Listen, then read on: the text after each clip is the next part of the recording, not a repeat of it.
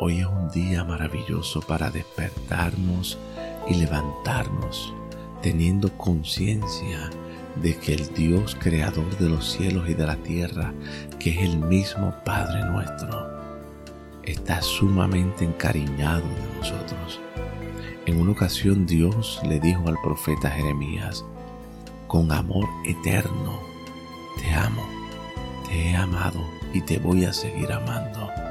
Y este amor eterno, cuando vamos a la Septuaginta, que es la traducción del Antiguo Testamento al griego, nos damos cuenta que la expresión eterno no está hablando solamente de longitud de mucho tiempo, que no tiene principio y fin, sino que está hablando de la clase de amor que es.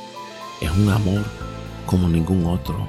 De hecho, se puede traducir con el amor de las edades. Te amo. Es un amor que está por encima de todas las cosas.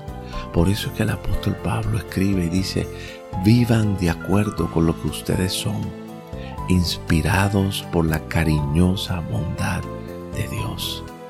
Nuestro Dios está encariñado de nosotros de una manera especial. El cariño que el Padre tiene hacia nosotros es un cariño ningún otro. Por eso la escritura dice, nosotros estamos totalmente involucrados en la ternura de aquello que es de un valor excedentemente grande. Y ya sea que estemos en una unión física con nuestros cuerpos, o una unión espiritual con nuestro origen, esto no hace ninguna diferencia con la estima, el cariño de Dios hacia nosotros, que somos grandemente favorecidos por el Señor.